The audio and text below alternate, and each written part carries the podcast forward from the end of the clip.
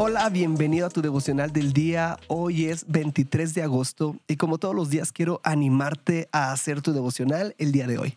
En este podcast tenemos la meta de leer toda la Biblia en un año y para lograrlo hay que leer unos cuantos capítulos.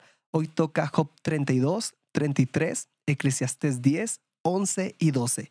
Y de estos cinco capítulos yo saco un pasaje central y lo podemos encontrar en Eclesiastés 10, 1 y dice así. Las moscas muertas hacen heder y dar mal olor al perfume del perfumista. Hace una pequeña necedad pesa más que la sabiduría y el honor. En la cultura antigua, los perfumes y los ungüentos se consideraban valiosos, preciosos, daban un símbolo de pureza. Por lo tanto, una caída de una mosca mostraría contaminación. Hasta se podría decir que arruinaría la fragancia. Es lo mismo.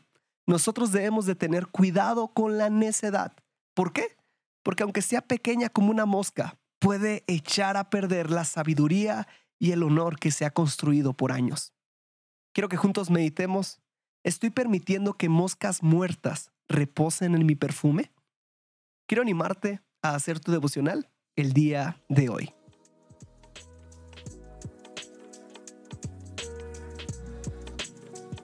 Nos da mucho gusto que este podcast sea de bendición para tu vida espiritual.